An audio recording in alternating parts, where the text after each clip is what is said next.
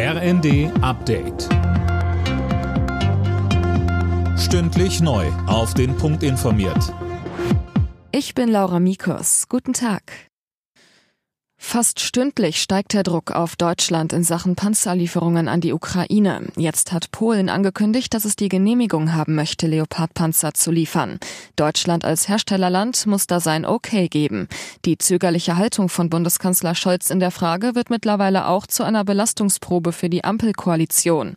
Der Grünpolitiker Anton Hofreiter sagte bei Phoenix. In einem Krieg muss man entschlossen handeln. Nicht der Krieg findet jeden Tag statt seit inzwischen bald einem Jahr und da hat man halt nicht Monate oder Jahre lang Zeit zum Überlegen. In Krisen ist es selten der Fall. Man muss überlegen, aber dann entschlossen handeln und der Zeitpunkt ist eigentlich längst gekommen.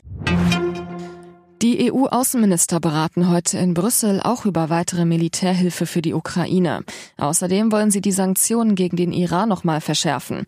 Hintergrund sind die jüngsten Hinrichtungen im Zusammenhang mit den regimekritischen Protesten. Ärztevertreter sind für ein Ende der Maskenpflicht in Praxen. Der Chef der Kassenärztlichen Bundesvereinigung Gassen sagte dem Redaktionsnetzwerk Deutschland, die Pandemie ist vorbei. Ähnlich hat sich der Deutsche Hausärzteverband geäußert. Die deutschen Handballer spielen bei der Handball-WM heute um den Gruppensieg in der Hauptrunde. Gegner ist Norwegen. Bereits vor der Partie hat Deutschland das Viertelfinalticket sicher. Dort geht es dann entweder gegen Spanien oder Frankreich.